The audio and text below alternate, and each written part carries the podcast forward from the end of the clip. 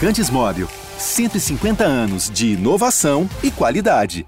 Olá, sejam muito bem-vindos ao episódio número 231 do podcast Posse de Bola, edição gravada na sexta-feira, dia 27 de maio.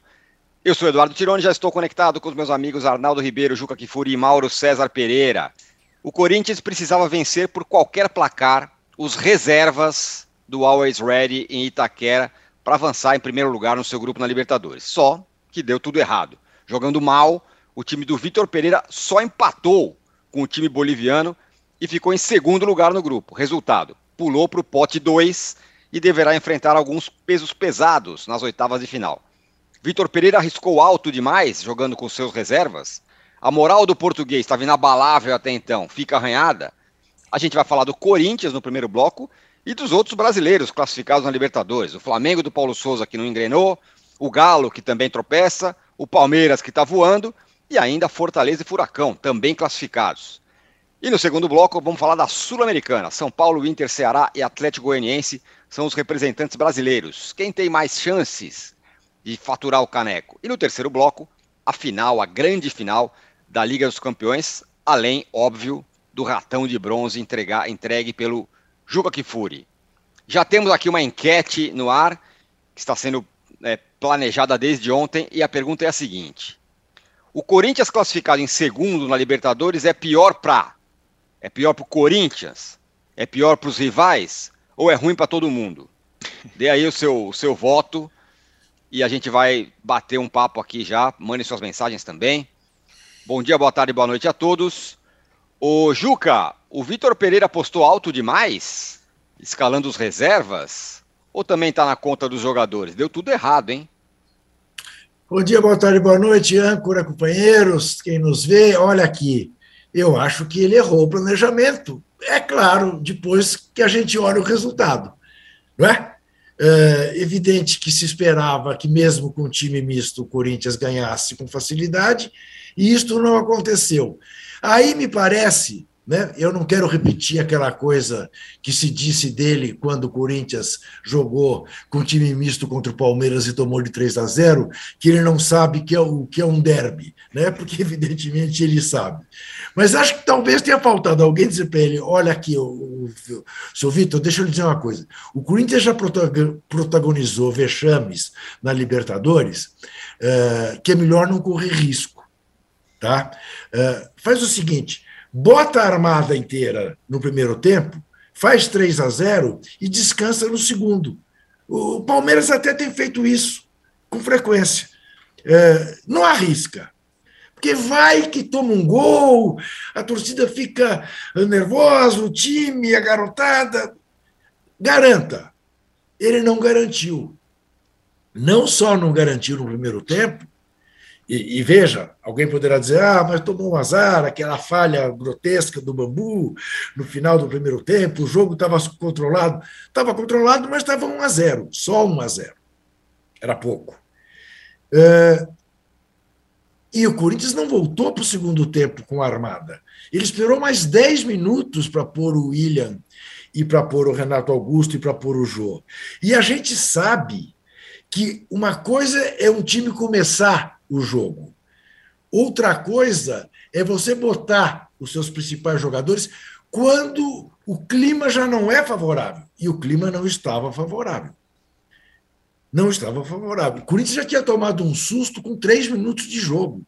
O Ivan, ainda bem que foi ele que estava no gol, fez uma belíssima defesa.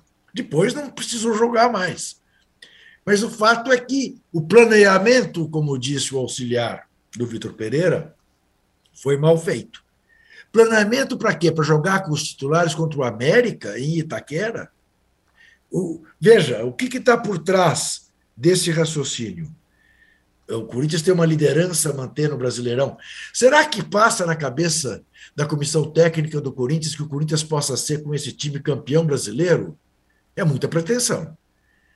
Então não era mais seguro assegurar a vaga em primeiro lugar na Libertadores e deixar o América para pensar depois? Me parece que sim.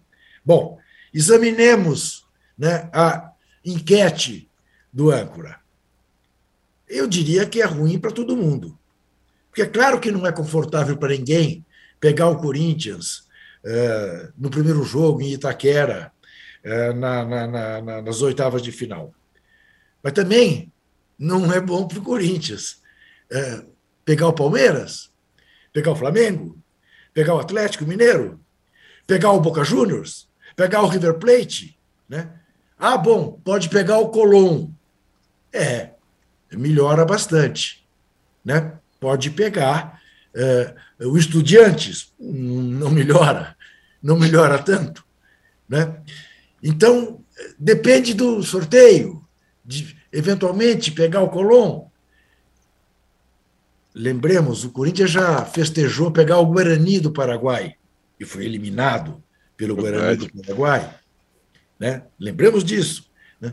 Agora, o Corinthians também já terminou em primeiro lugar disparado na fase de grupos, pegou o Flamengo, que era o último, uhum. perdeu no Rio de 1 a 0 numa tempestade, num jogo anormal, né? Ganhou aqui no Pacaembu de 2 a 1 o gol fora de casa do Flamengo e eliminou o Corinthians. Mata-mata, tudo pode. Tudo pode. Né? Então, é capaz de amanhã o Corinthians passar pelas oitavas e um gênio da comissão técnica ou da direção do Corinthians né, é, fazer os críticos engolirem as críticas. É, mas o fato objetivo é que o resultado de ontem foi frustrante e mais do que frustrante. O Corinthians beirou o ridículo. O Corinthians beirou o abismo. O Corinthians beirou um dos maiores vexames da sua história.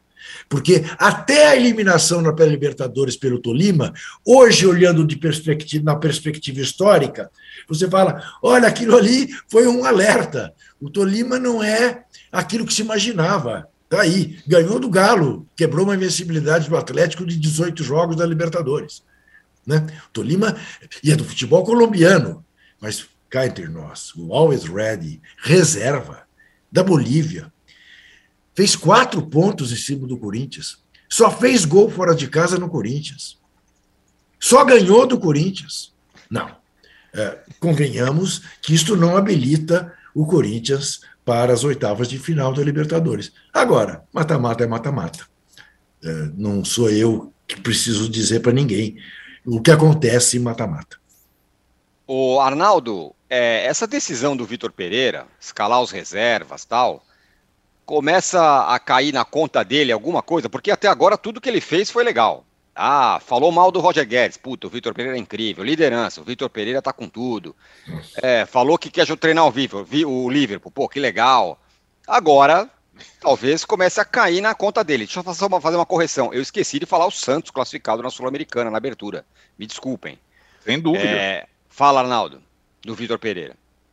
Bom, primeiro que para quem não está vendo, o Juca quase invadiu aqui, ele quase entrou na, na, na nesse desabafo, é quase verdade. entrou na minha entrou casa, na, assim, é isso, coisa, isso. foi foi um, é, foi, um momento, foi. sabe, Matrix aqui.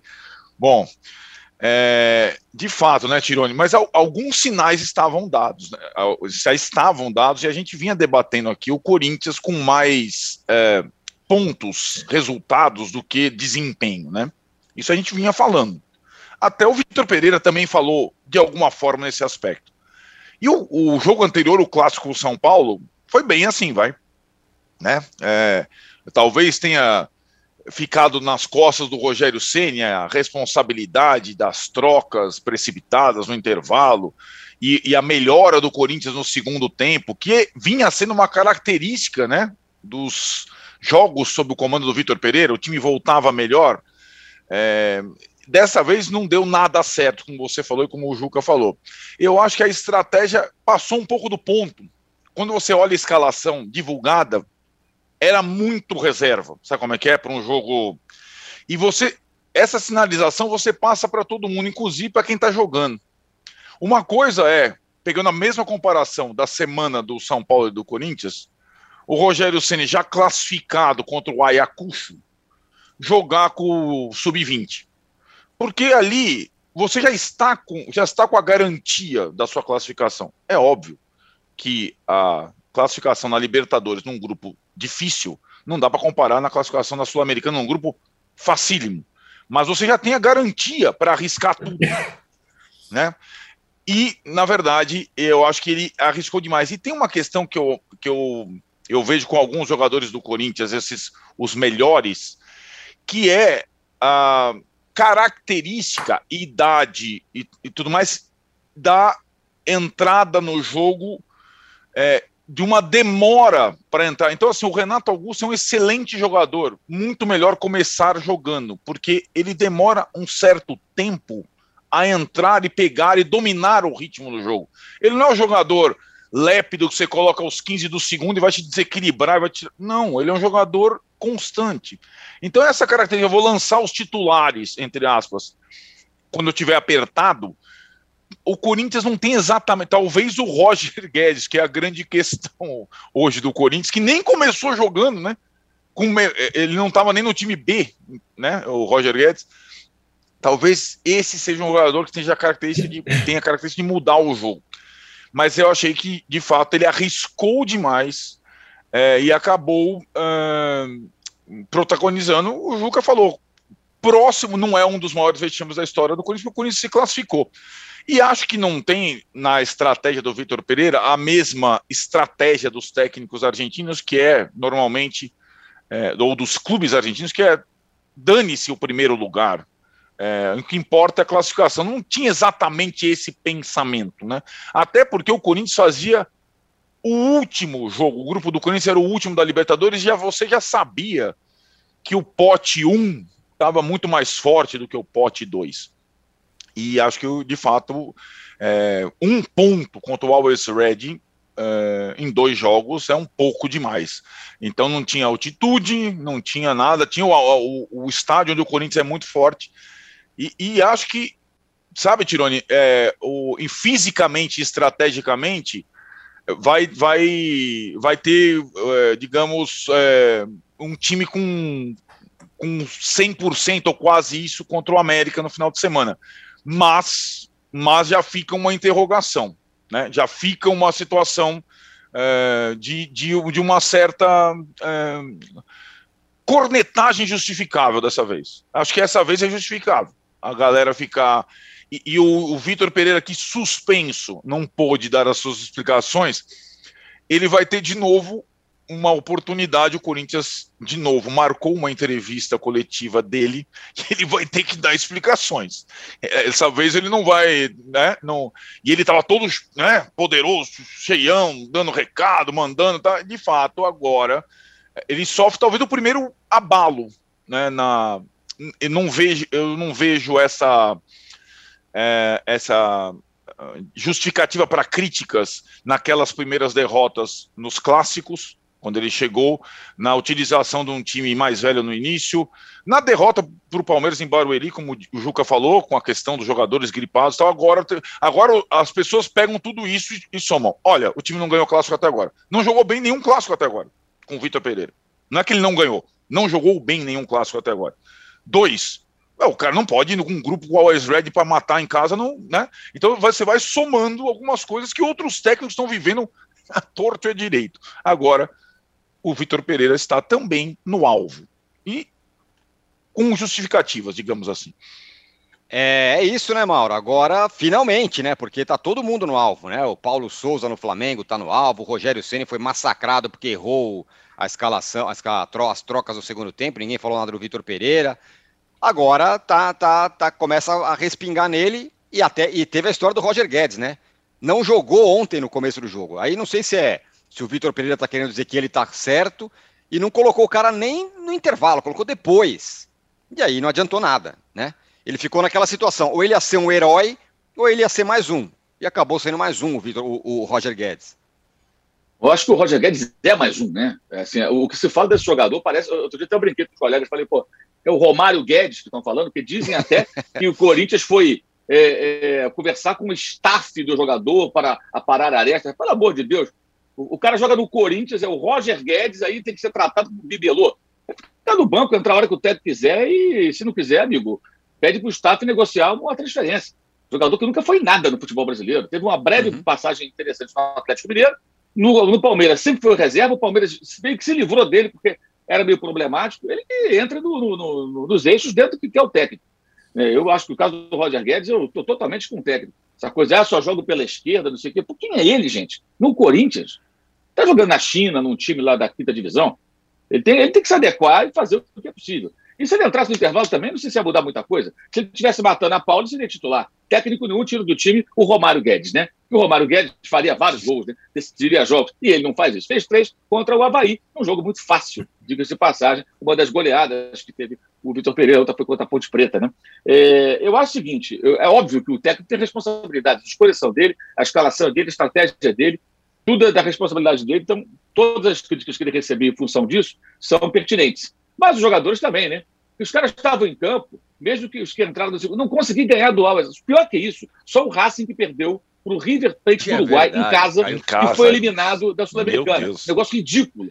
O time Nossa. invicto no Campeonato Argentino foi eliminado é, nos pênaltis pelo Boca e outro conseguiu perder esse jogo. Foi o maior vexame da noite, maior do que o do Corinthians. Mas acho que os jogadores têm que ter a participação aí, né? Você está em campo. Não só o Bambu, que perdeu a bola gerando o gol único do time boliviano, mas houve tempo suficiente para fazer um golzinho, gente. E foi muito desorganizado, muito o time jogando de forma muito aleatória, até bola na trave, foi na base do abafa. Acho que tem também participação dos caras, né? Jogadores que também não estão rendendo o que se pode render. Mas é claro que o técnico tem a sua responsabilidade. Ele não veio ao Brasil para fazer um trabalho comum, ele veio para fazer um trabalho acima da média, porque ele é um técnico acima da média dos técnicos daqui, custa mais caro, é, fez um contrato de curto prazo. Então, acho até que é o contrário de outros treinadores, que, em tese, precisam de mais tempo. E eu falo tanto do Mohamed como do Paulo Souza, ele topou um, um compromisso de um tiro curto, oito a nove meses. Se você aceita um compromisso de tiro curto, eu entendo que você, você é, é, acredita que no tiro curto consiga dar um retorno. Ou ele veio aqui para preparar o terreno para alguém no ano que vem. Não, não tem sentido. Ele aceitou. Né? Já feito um contrato até o final de 2023, falou, não, primeiro ano, ele não montou o elenco, ele está adaptando, isso vai ser a coisa lá para frente. Mas não, ele topou trabalhar até antes da Copa do Mundo, que é quando termina, na época da Copa, no final desse ano, termina o compromisso dele com o Corinthians. Então, acho que é claro que ele, tá, ele, tá, ele fica em dívida. É, esse resultado foi um desastre. Eu acho que uma coisa é você não se preocupar é, é, com a pontuação maior. Acho que os argentinos pensam nisso. Ah, vai ser primeiro, fez mais pontos, isso não importa. Agora, o primeiro lugar todo mundo quer. Porque se você comparar a diferença de adversários, né, ela é significativa. Né? Uhum. Quem o Corinthians enfrentaria, ou poderia enfrentar, numa eventual classificação em primeiro, ou seja, que faltou esse golzinho, e quem ele pode enfrentar agora, que é a diferença muito grande. O Corinthians poderia enfrentar o Emelec, agora pode pegar o Palmeiras.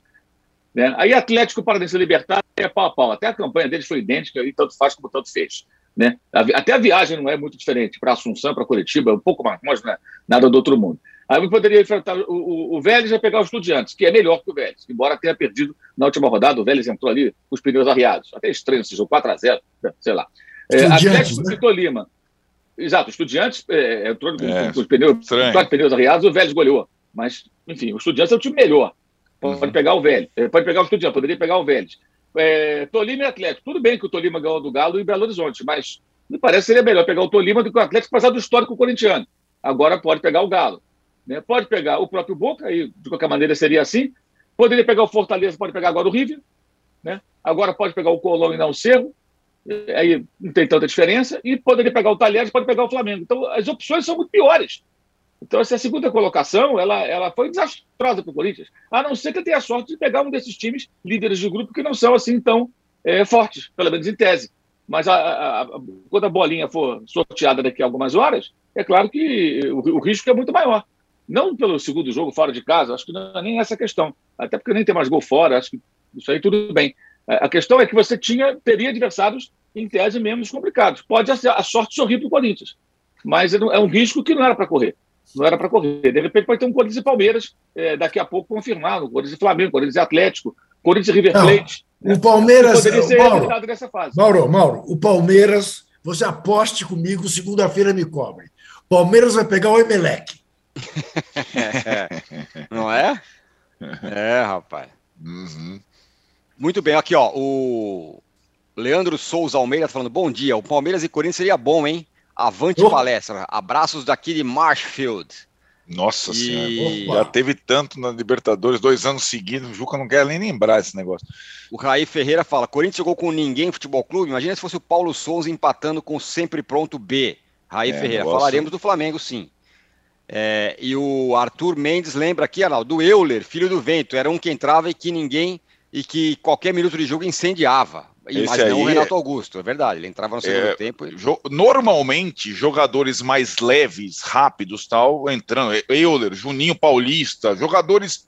Esses, com mas, 15 minutos, os caras podem fazer um, um salseiro. O, o William, o William até fez. É, bola na trave, trave. O William, sim. Então, é. William, Mas sim. aí entra no modo desespero. É, é. Até as bolas na trave uhum. foram. O, o, goleiro, aí você, você uh, acaba consagrando o goleiro. Né? O cara faz duas defesas espetaculares. Mas a gente já viu isso, está cansado de ver. Né? Enfim. Sem dúvida. Agora, bom, e os outros classificados? Tem Palmeiras, tem Flamengo, tem Galo. Então, Atlético Paranaense, agora, veja como as coisas são, como as coisas são curiosas neste país. Né? O Flamengo e o Atlético Mineiro se classificam em primeiro lugar sob vaias. O Fortaleza e o Atlético Paranaense em segundo, sob aplausos. É verdade. É muito curioso né, o comportamento. Mas eu entendo, claro, o Galo perdeu para o Tolima. Né? Ah, o Flamengo não fez tomou aquele gol de novo, o Hugo, ai meu Deus do céu. Mas o Flamengo estava amassando, uh, amassando. E aí eu me pergunto, faço a mesma pergunta que o Mauro fez em relação aos jogadores do Corinthians, eu faço em relação aos jogadores do Flamengo. Que culpa tem o Paulo Souza para o número de gols que o Flamengo tem perdido? Tá bom, tá o Gabigol jogando mais longe, mais de meia do que de matador. Mas o que o Flamengo perdeu de gol era para ter sido quatro. Foi 2 uhum. a 1 um, e ainda com outra falha do Hugo. Aí a nação se exaspera e vai e xinga. Né?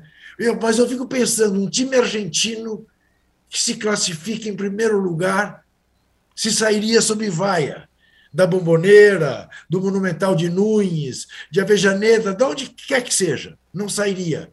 No Brasil, dois classificados em primeiro lugar saíram. Né? O Fortaleza volta para casa como herói, embora né, tenha tomado um susto num estádio sem público, contra o Colo-Colo, deu essa sorte. Né? Eu te falar uma coisa, é que é o nosso assunto no segundo bloco. Encantadores mesmo estão o Palmeiras, por razões óbvias, e o Ceará. O Vozão foi lá em Avejaneda e Crau, no Independiente, no Rei de Copas. É isso que é time. 18 pontos em seis jogos. O resto é brincadeira. É, é, pois é. E aí e teve de novo manifestações racistas no, no jogo lá no, no do, do Ceará, para variar. O, o Mauro, imagina se o Paulo Souza pega escala os reservas contra sei lá quem e empata em casa. E perde no ah, lugar. É, o caso do Paulo Souza é, é, único, né? Qualquer coisa que ele faça, ele vai ser atacado. Por exemplo, é, o Atlético, o Atlético perdeu o jogo. Eu até entendo que ao apito final, alguns torcedores tenham vaiado. O cara comprou ingresso e vai até perder para o Tolima. Né?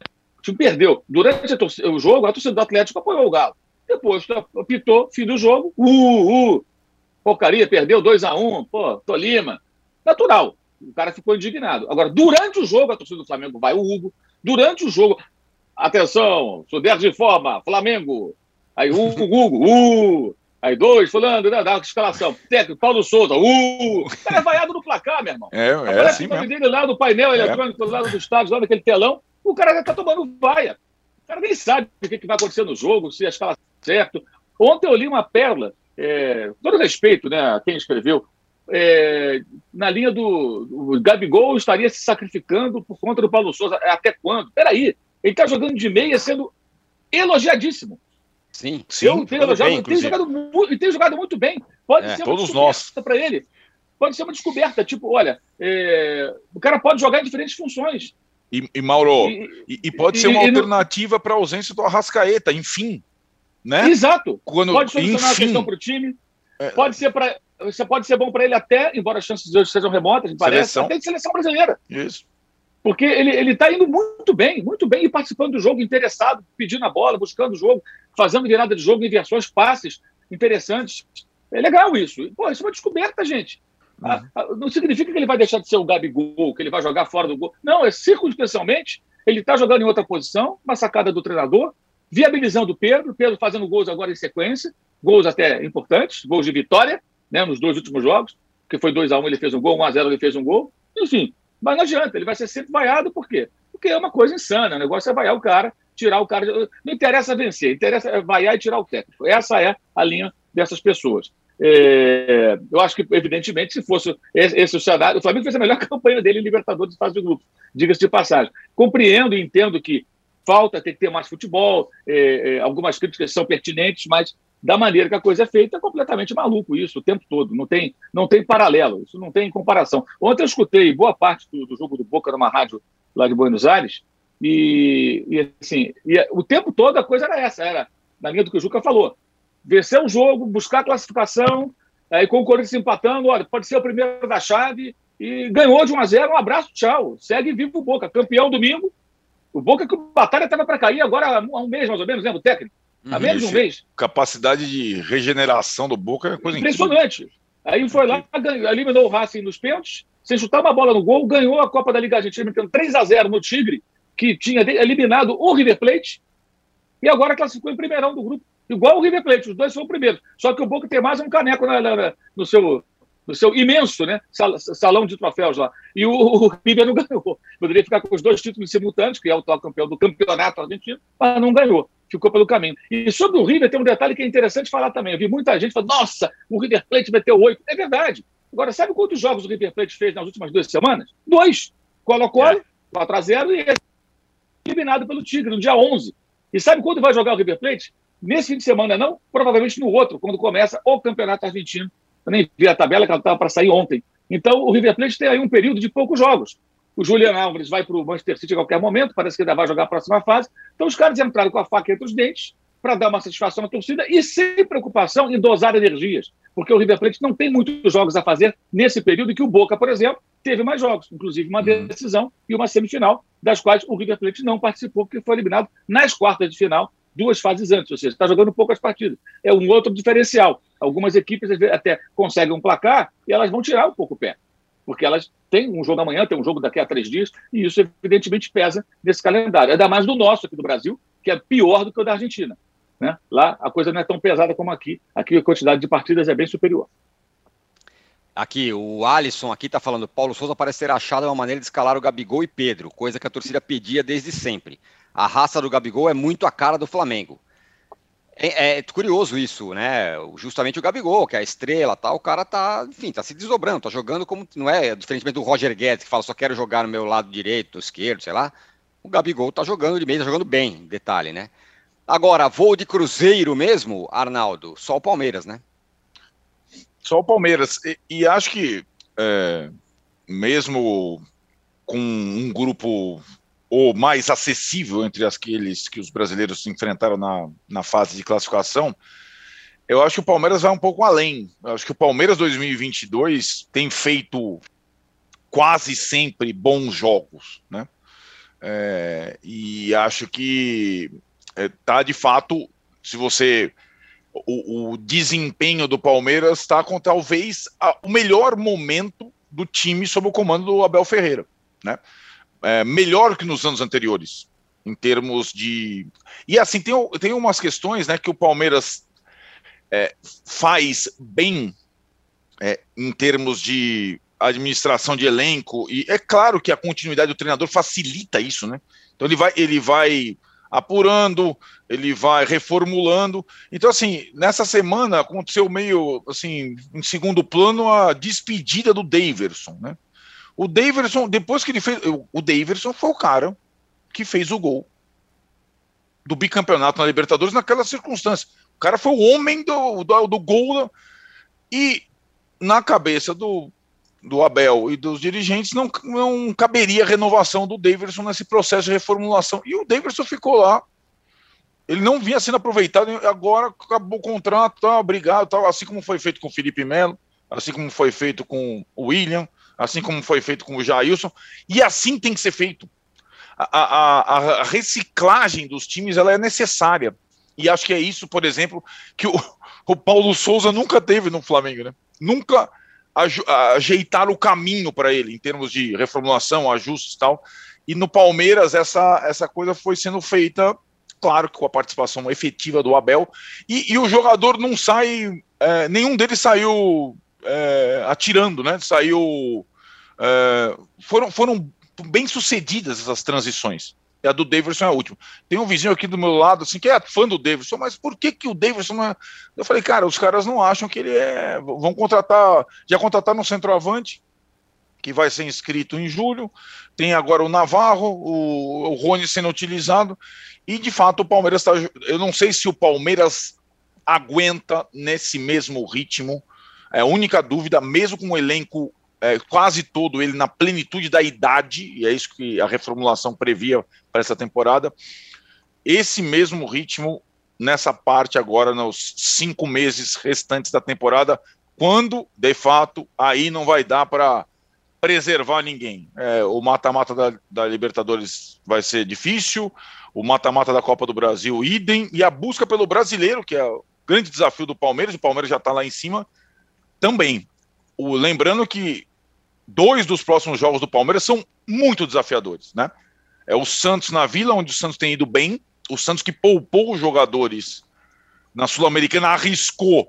Meu Deus! O Bustos arriscou, empatou, e aí o Caleira também empatou e ele passou. Aí, meu, é, tá, fez a mesma coisa que o Vitor Pereira, ó, ó, empatou em casa, mas daí deu sorte do outro resultado contribuir. Sorte mesmo, mais sorte que com dois a mais, hein? mas poupou jogadores para o clássico contra o, o, Palmeiras no final de semana. E depois o Santos tem o Atlético, que é um daqueles confrontos diretos. Sem o Everton, sem o Danilo, sem os Gomes, sem os outros sul-americanos, Kusevich. Então o Palmeiras tem dois compromissos agora desafiadores no Brasileirão para, quem sabe, assumir a liderança do campeonato. E o, o Galo, hein, Juca? O, a, será que agora começa? A gente está falando aí do, Paulo Souza, do Vitor Pereira e tal. O Mohamed, depois dessa derrota para o Tolima, o Mauro falou bem, ninguém vaiou durante o jogo, mas acho que já começa um zum zum zum de nos tempos do Cuca era diferente. É. A torcida do Galo passa a, a, sofrer da mesma síndrome da torcida do Flamengo, só que com outro nome, né? O, o Dom Sebastião aí no caso é o Cuca, não é o Jorge Jesus. Embora embora o Atlético Mineiro tenha vencido os dois troféus que disputou até aqui na temporada. Não é isso? Sim. Tanto o Campeonato Mineiro quanto a, a Supercopa do Brasil. É a tal história, não está rendendo. Também teve muito mais volume, também criou muito mais chance de gol e não fez os gols. E aí, para a torcida do Galo, perder para o Tolima é alguma coisa inaceitável. Dentro de casa. Né? 18 jogos invictos que foram para o espaço. Mas é a tal história. A mesma coerência que se exige em relação ao Paulo Souza, há que se exigir em relação ao turco. Eu não mexeria nisso, mas é inevitável que a torcida atleticana tenha saudade do Cuca. O Cuca repetiria. Por que, que o Cuca não permaneceu? O Cuca é suficientemente esperto, né, também tem sido, para se fazer saudoso. Ele tem, tem sabido fazer isso, evitar desgaste. Né? É, repetiria o que se fez em 21, dificílimo, né? Lembremos, o Galo foi eliminado da Libertadores invicto por um gol fora de casa, depois de ter perdido um pênalti na casa do rival. É. E jogado melhor, os dois jogos. Né? Repetiria isso em 2022? Difícil. A torcida do Galo tem isso como régua, da mesma maneira que a torcida do Flamengo tem 2019 como régua. Nesse particular, feliz é o torcedor do Palmeiras. É. Essa que é a verdade. Embora no ano passado tenha vencido apenas um dos torneios que disputou. Uhum. Mas que torneio? E em que circunstâncias? Não é isso? Né? Isso limpa tudo. Isso faz o cara sorrir de orelha e orelha. E vida que segue. Assim caminha né, a torcida brasileira. O nosso Antônio Luiz aqui fala assim: Juca, ratão para a Polícia Rodoviária Federal que assassinou um homem na frente de várias testemunhas em uma câmara de gás improvisada e emitiu uma nota mentirosa que naturaliza práticas hediondas. Que caminho é o nosso? Juca eu entregará o ratão de bronze. Isso, eu não posso bloco. antecipar. Eu não posso. Deixa eu falar com você, companheiro. Eu não posso antecipar, porque o âncora puxará a minha orelha. Exatamente. Se eu antecipar, porque a grande atração das sextas-feiras é o ratão, que está aqui, ó, lustradíssimo. Lustradíssimo, já vai, vai, vai colar. No terceiro bloco. Para fechar esse primeiro bloco, é, a gente costuma dizer, né? Todo mundo costuma dizer, bom, primeira fase é primeira fase, depois o mata-mata muda tudo. Mas, é, Mauro, você acha que carrega o, o que fez na primeira fase para a segunda fase, além da questão dos potes? Tipo assim, quem está em boa fase deve manter isso? O que eu quero dizer? Dos brasileiros, quem você acha que está bem na fita aí? Já dizia o Temer. É, é, mantém isso, deve manter isso. É daqui a um mês, né? É. Os jogos acontecem daqui a um mês aproximadamente. Hoje é dia 27, os jogos começam dia 28, né? um mês e um dia para começarem os jogos da fase de mata-mata. No mês acontece tanta coisa. Provavelmente, técnicos que hoje estão, qualquer time classificado, estão trabalhando nesses clubes, um ou outro pode não estar mais. O jogador é. pode estar machucado, tem data FIFA no meio, de repente volta jogador lesionado. É muito difícil falar sobre isso, ainda mais sem saber quais são os confrontos, né? Acho absolutamente, para mim, assim, qualquer previsão que se faça agora é tiro no escuro. Tudo muda muito rapidamente. O Juca lembrou, por exemplo, esse episódio de 2010. O Flamengo era treinado pelo Rogério Lourenço tinha o Império do Amor. E que eliminou o Corinthians na campanha no ano, no ano do centenário do Corinthians. O Flamengo, é, aquela frase lá famosa, Flamengo não é bagunça, não, Valdemar, não sei o quê. Aquela, é o contrário. O Flamengo era grande bagunça. Ele eliminou o Corinthians, que vinha com o Ronaldo, seus do Caps, aí super bem. Melhor campanha na fase de grupos, ano do centenário. É, é assim, acho que. Primeiro sorteio. Depois, é, observar o que vai acontecer nas próximas semanas, né? Porque um mês acontece muita coisa no futebol brasileiro e até sul-americano. Acontece até coisas bizarras, por exemplo, vi duas hoje aqui cedo. Uma, por que, que as pessoas ainda entrevistam o João Santana, gente? Ah, é, Acho até que ele, deve, ele, deve, ele deveria evitar da entrevista, porque ele, ele, se tornou até uma figura carismática, porque não, se, não, não fica levando a sério aquelas bobagens que falavam no inglês dele, que sempre achei uma coisa preconceituosa. O cara foi lá para a África do Sul e se comunicou do jeito dele. Os sul-africanos não entendiam. E aqui no Brasil ele era ridicularizado. Transformou isso e até no meio de ganhar um, um, um caraminguá, virou garoto propaganda de curso de inglês, shampoo, falando inglês. É um personagem divertido, é um cara que tem uma história do futebol vitoriosa, ganhou títulos, de uma outra época, é verdade, mas aí ele, quando, ele, quando coloca o João Santana para falar, é muito constrangedor. Ele falando dos técnicos portugueses, coisas totalmente descabidas, assim, desconectadas. Eu acho meio vergonha alheia, dá, dá um pouquinho de peninha de ver assim, sabe? Pô, é. por que isso? Não, não precisa. Acho uma maldade, sabe? Abrir o microfone para o João Santana dar entrevista no futebol, porque ele só se expõe. Né? Agora, falando em entrevista, como o Flamengo é um clube peculiar, né? Até ex-nutricionista do clube, que é nutricionista influencer, dá entrevista e dá seu espetáculo sobre a gestão do clube. O cara é entende de comida, de, de peso, taxa de gordura, o escambau, ou entende de gestão de futebol. Gente, nutricionista influencer. Amigo de jogador, amigo de jornalista, dá entrevista e os caras levam a sério. E torcedor leva. Não, o nutricionista falou, ah, vá procurar tua turma. É brincadeira isso, gente. Olha, o Flamengo vive o seu araquiri eterno. Né? É impressionante. E isso tem repercussão para alguns setores, sabe? O ex-nutricionista falou, não quero saber, a não ser que ele vai falar sobre o que eu tenho que fazer para perder peso, tudo, eu posso ouvi-lo, né? Ele deve ser bom, né? É, no, no, trabalho dele. Mas assim, é inacreditável como assim, surge uma. A entrevista, eu nem vi a entrevista, eu vi aqui a repercussão. Vou perder meu tempo com entrevista de nutricionista, a não ser que eu precise de um, né? Até posso estar precisando, mas convenhamos, né, gente? Não dá, né? Tá bem, não dá. Tá é, bem, é, tá é, brincadeira, são umas coisas assim que. É, é nutricionista influência. Está lá Isso. na rede social, todo pimpão e tal. Ah, isso é um brincalhão também, ah, fazendo marketing pessoal, só... usando o clube, né? Porque o Flamengo permite isso. Dá espaço para essa gente. Coloca lá dentro, já colocou lá dentro, caras é, é, profissionais escolhidos, escolhidos por jogador, que era preparador físico de jogador. Então permite essas coisas e os caras aproveitam para tirar uma casquinha. Você não vê isso em outros clubes. Só no Flamengo acontece esse tipo de coisa. Porque o Flamengo, como diz, de novo, né? Flamengo não é bagunça, não. É assim. Foi e parece que sempre será. Nutricionista influencer, muito bom. É, sério, aí, negócio. Não, Fala, só para. Mauro, Até me desequilibrou, perfeito. É, só para mim, o, o, grande destaque, você falou, ah, se leva, o grande destaque dessa fase de grupos da Libertadores não foi nenhum brasileiro, foram os argentinos, para mim. É... Todos? Sim, é, eu acho que essa vez eu duvido, eu duvido que tenhamos uma final brasileira, por uma série de fatores. É, não só pela, como dizem lá, todo mundo gosta de falar, ah, mudou o comando da arbitragem, saiu brasileiro, o não é só por isso, não.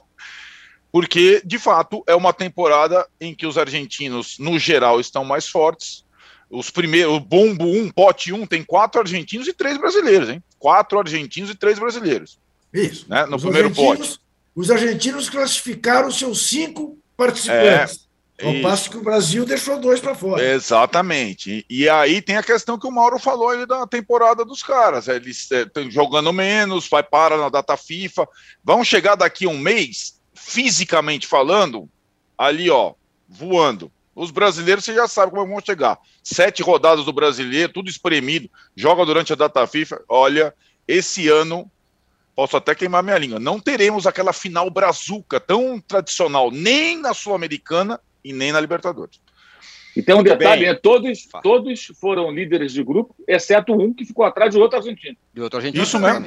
É isso. Todo, é, era impossível que os dois fossem líderes, né? Então, isso. o Vélez fica atrás dos estudiantes. O, o, Exatamente. O, o, tem o Talheres também. O Talheres foi segundo também, no grupo do, do Flamengo. São seis. É. É, tem, tem, tem, dois, na verdade. O Talheres, normal, fica em segundo atrás do Flamengo, não é nenhuma vergonha para o Talheres, vamos combinar. Né? E os outros foram primeiro, Colón, na frente dos dois paraguaios do Penharol, o River Plate, o Boca né, e o Estudiantes, todos líderes de chave. Seis classificados. Exato. Mais primeiros colocados do que o Brasil, que tem três. Isso. Palmeiras, Isso. Atlético e Flamengo. Para fechar esse bloco, eu dou a informação que o único treinador brasileiro nas oitavas de final se chama Luiz Felipe Scolari. Os outros é. brasileiros todos têm argentino, português, só o Filipão está nas oitavas. É, o Barbieri foi eliminado. E o Barbieri foi eliminado, foi, exatamente. Em último Até lugar. da Sul-Americana. É, exatamente. Fechamos aqui o primeiro bloco do podcast Posse de Bola 231. Já voltamos para falar da Sul-Americana. Tem um monte de brasileiro também. Já voltamos. Há mais de 150 anos, os lubrificantes Móbil acompanham a evolução dos motores, trazendo tecnologia e inovação para veículos de todo o mundo. Uma tradição que se renova a cada dia, garantindo a liderança no desenvolvimento de produtos de alta performance. Conheça a tecnologia móvel para o seu motor durar mais. Se tem movimento, tem móvel.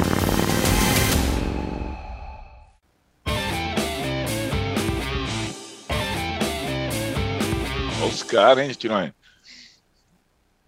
Que é isso, hein? Que estamos isso, de, hein? Estamos de volta para o segundo bloco do podcast Posse de Bola, os nossos garotos propaganda aqui bombando, né, no nosso intervalo. Influencers, pô. Influencers, pô. O Manuel é. Cruel fala: Landim resolveu proibir youtubers e mídia independente nas coletivas pelo motivo de criticar ele e o Brás. Ah, Sem quando falar... elogio, beleza. É, pois é.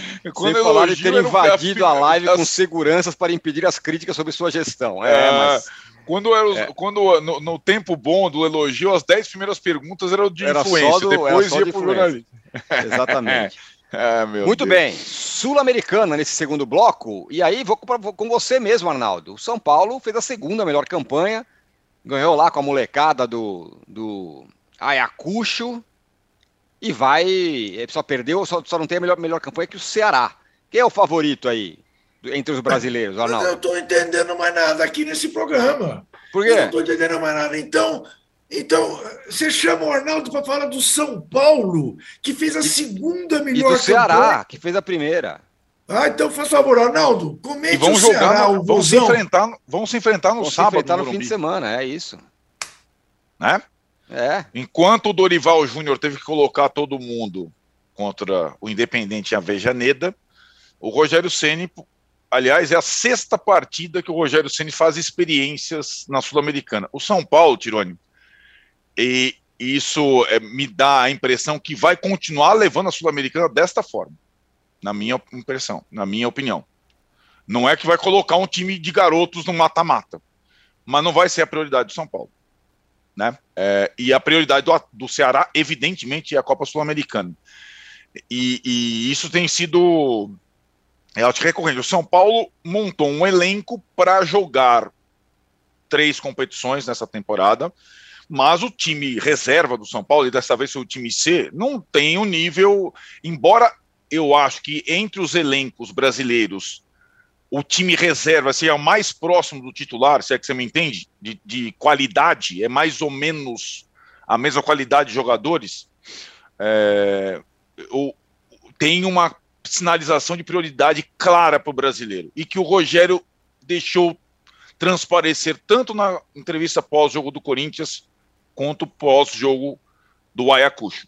E o Rogério ficou treinando o time principal, digamos assim, para jogar contra o Ceará no brasileiro. É, enquanto o Ceará e também o Fortaleza na, na, na Libertadores é, com, com uma chance da internacionalização, é mais ou menos o caminho do Atlético Paranaense nos últimos tempos. Eles vão optar pelas Copas.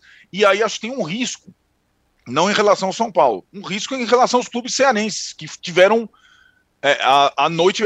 O meio de semana foi cearense, né? Aquela noite de, de Libertadores Sul-Americano com as classificações de Fortaleza e Ceará foi é, espetacular. Mas a largada dos dois, sobretudo do Fortaleza no brasileiro, é preocupante. E eles vão jogar o clássico, o jogo atrasado, né? Nesse meio de semana. E aí vai ter todo mundo mesmo. O problema é que um joga contra o outro, né? Então, assim, e, e aí eu acho que na campanha do Ceará tem uma coisa é, interessante, que é, é. Enquanto o Rogério pode ser considerado, vai, um intruso também entre estrangeiros, com métodos parecidos com os estrangeiros, de rodízio e tal, o Dorival Júnior, que estava na Berlinda, mostrou outra vez uma qualidade que ele sempre mostrou, ou quase sempre mostrou, quando ele vai nos clubes. Ele rapidamente ele estabiliza o time. Não quer dizer que o trabalho depois seja fenomenal, mas ele rapidamente estabiliza os times que ele dirige. Encontra um padrão, um time base, e aquele time tem uma regularidade. E foi assim no Ceará, né? sem grande alarde, tá? campanha na, na, na Sul-Americana perfeita, no brasileiro irregular em casa, sobretudo, mas ganhou do Palmeiras no Allianz, que é um feito. Então, assim, o, o a campanha do Ceará é bem interessante. O, o, São Paulo, na minha opinião, vai tratar brasileiro, opção 1, Copa do Brasil, opção 2, Sul-Americana, opção 3. É a minha impressão para a temporada. E que está desenhada nessas, nessa, nesses times alternativos que o Rogério escalou desde o primeiro jogo da Sul-Americana. E os outros, é, Inter, o Atlético Goianiense fez uma boa campanha também, né? Para mim, a mesma campanha. coisa do mesmo risco, excelente campanha, num grupo difícil da Sul-Americana. Mesmo, mesmo, risco de Ceará e Fortaleza, sem ficar de olho no brasileiro. Santos, Atlético Goianiense e Inter. E o Santos se classificou ali, sabe lá como. Eu comentei esse jogo, inclusive. Eu assisti com muita atenção o jogo do Santos pelo comentarista. Né? Ah, o comentarista, é. comentarista... O comentarista, inclusive, foi corrigido por, por... várias vezes, hein? Foi corrigido por um, por um telespectador durante a partida, via WhatsApp, né, Juca? É ah. mesmo? Que gente atrevida. Como é que é, faz uma coisa dessa? O comentarista tinha feito uma conta errada sobre a classificação é, o, o comentarista ele somou, ele somou. Nossa, ele o Tironi não é bom nas contas, cara. Ele mudou, ele mudou o saldo sem mudar o número de gols, entendeu? É, eu errei, eu errei.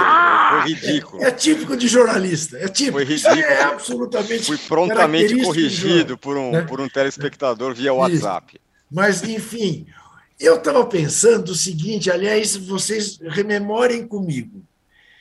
O Santos, quando chegou à final da Libertadores com o Palmeiras, também fez uma campanha cheia de milagres, não fez? Foi uma coisa assim, isso, meio isso, foi indo, e barrancos. E ele chegou na final. Ele está repetindo na Sul-Americana. Porque aquela classificação da maneira como se deu foi um negócio de maluco. Né? Quer dizer, o Santos ia tomar uma vaia da Vila Belmiro inteira por não se classificar. E acabou acabou sendo aplaudido pelas circunstâncias do, do que teria acontecido ontem em Itaquera.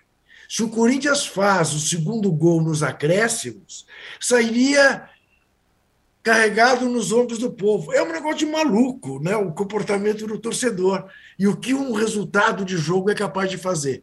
Agora, que a campanha do Fortaleza, a campanha do Ceará é de se tirar o chapéu, é você pensar o Ceará com 100% de aproveitamento, O último jogo, na casa do Rei de Copas. Tá bom, você vai dizer, não, mas espera aí, o Independiente não é nem. Não, não importa. Aí é coisa da tradição. Né? Para o Ceará, tem um significado gigantesco. Agora, é como vocês disseram, tanto o Ceará, quanto o Fortaleza, quanto o Atlético Goianiense tem que pensar em sair da situação de rabeira que estão no Campeonato Brasileiro. Porque de nada valerá até ganhar a Copa Sul-Americana se isso significar o rebaixamento. E quanto à estratégia do São Paulo, me parece, se o Arnaldo tiver razão, a estratégia correta. São Paulo precisa muito voltar a ser campeão brasileiro. É improvável. É difícil, difícil. É improvável, é improvável. Mas que faça uma boa campanha. É, Se ganha a Copa é, inédita do Brasil, opa, é, um, é, é uma taça valiosa. A Sul-Americana já ganhou uma vez, daquele jeito que a gente sabe, mas ganhou. Então, não, não, não, não soma coisa alguma ganhar a Sul-Americana. Eu, aliás, não sei se vocês viram, o UOL fez um levantamento sobre que taça falta para os grandes campeões do futebol brasileiro. Hum. E para o Corinthians falta uma taça só, que é exatamente a Sul-Americana. É. Eu ontem cheguei a cogitar: será que não é melhor o não é melhor fazer o segundo né? gol?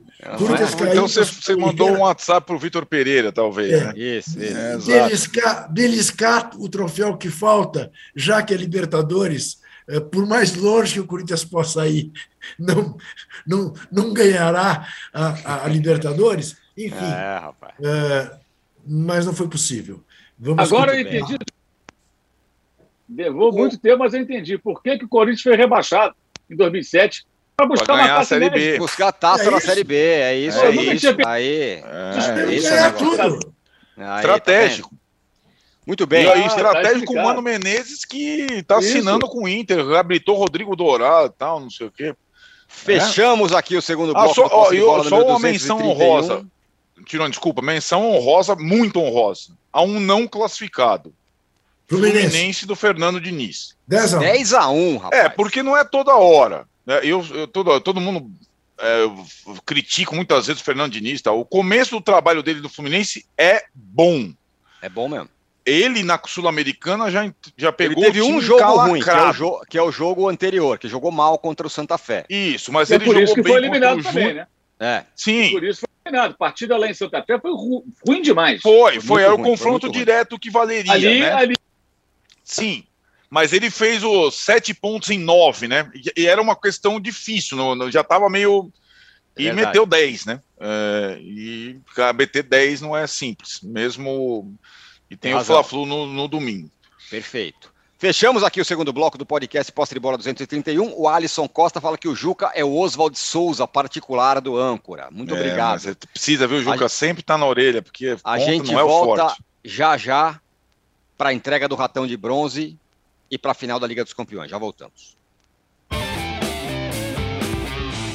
Você já sabe, né, que para ficar por dentro de tudo que acontece no Brasil e no mundo, basta ficar de olho no canal UOL. As principais notícias do dia você acompanha no UOL News, de manhã, à tarde e à noite. Em ano de eleição presidencial, tem o nosso radar das eleições para você se informar e entender as disputas por todo o Brasil. Se o seu lance é o esporte, o canal UOL não te deixa na mão. Toda segunda-feira e toda sexta, o Posse de Bola comenta a rodada do futebol e tudo aquilo que tem de novidade no mundo esportivo. E todas as terças, quartas e quintas você assiste ao All News Esporte comigo e com o nosso time de comentaristas e convidados especiais. A melhor cobertura de entretenimento da internet está em Splash. As maiores estrelas do Brasil e do exterior, você sabe, estão aqui no Atalab. As línguas mais afiadas da internet passam por aqui para te deixar por dentro de tudo que tá bombando. Assista, comente e compartilhe o canal UOL em 2022. O seu universo online ao vivo e a hora que você quiser. Estamos de volta para o terceiro bloco do podcast Posse de Bola número 231 e de cara já vamos com o ratão de bronze da semana, Juca. Ah, que semana terrível e o nosso internauta tem toda a razão. É, nada que tenha acontecido no futebol merece um ratão de bronze é, diante do que a gente viu acontecer com forças policiais brasileiras nessa semana, com o que a gente viu acontecer nos Estados Unidos. Eu, aliás, sugiro que quem não viu veja, até pus no blog, mas está no YouTube, o desabafo do técnico do Gold State Warriors, Steve Kerr, que é magnífico, quando ele fala de mais uma chacina acontecida nos Estados Unidos, numa escola no Texas, eh, por causa né, da política armamentista que existe e que vigora nos Estados Unidos. Né? Mais crianças mortas, mais professores mortos. Ele diz: Eu estou farto, eu estou farto de dar condolências, eu estou farto de um minuto de silêncio. O que, que nós vamos fazer? Como é que nós vamos corrigir isso? Como é que nós vamos, pelo menos, exigir atestado de antecedente para quem compra uma arma? Bom, o que, que nós estamos vendo no Brasil?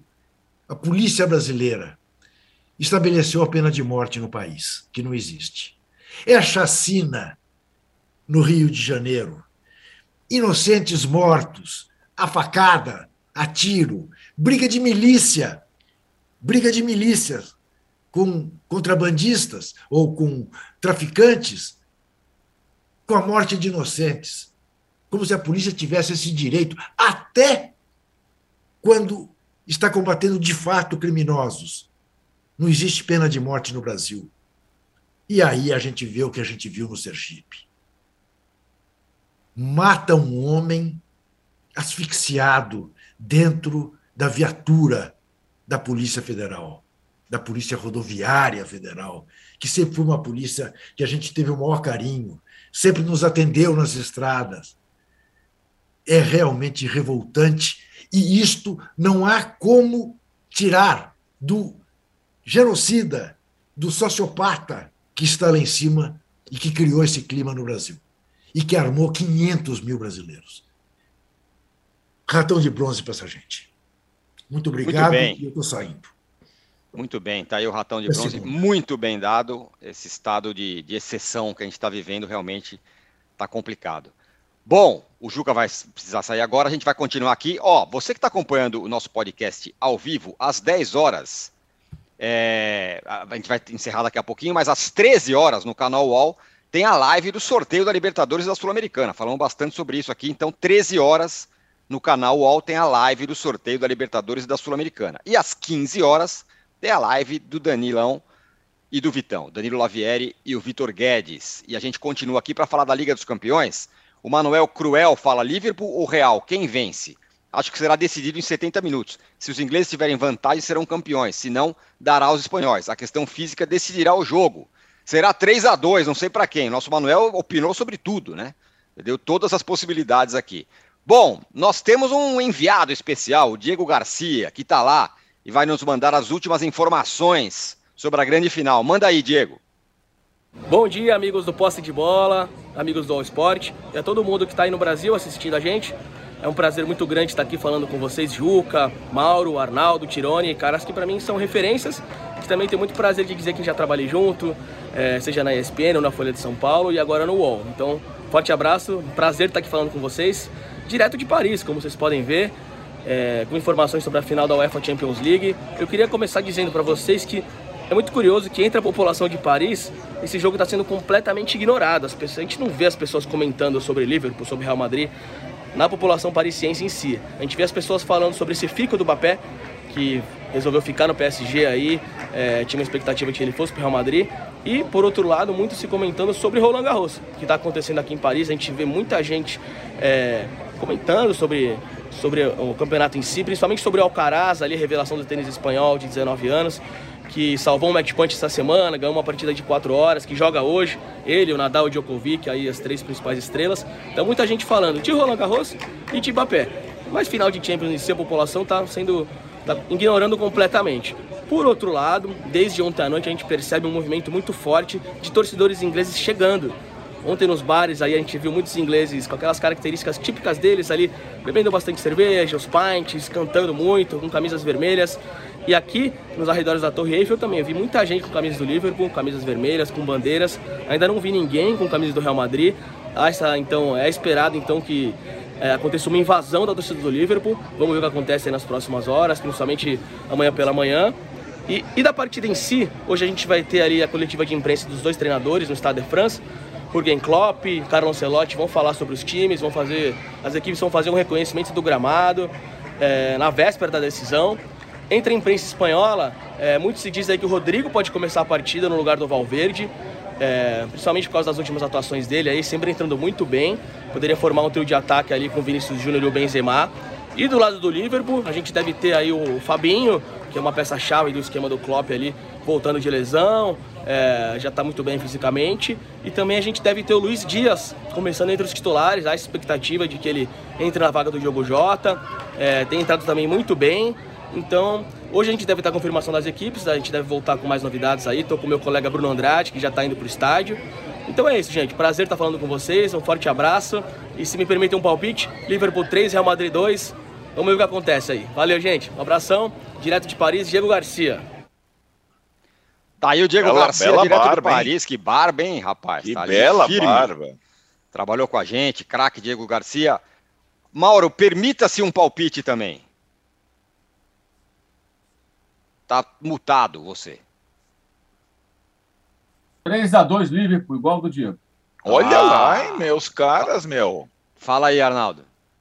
1 a 0 Real Madrid, o rei de copas.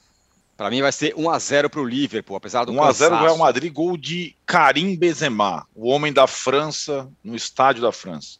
Muito bem. Então é isso, ó. Está encerrado o posse de bola número 231. Obrigado, Mauro, Arnaldo, todo mundo que esteve com a gente aqui. Tem sorteio da Liga do, do, do da Sul-Americana e da Copa e da Libertadores daqui a pouco, 13 horas aqui no canal UOL. E segunda-feira a gente volta. Valeu, tchau.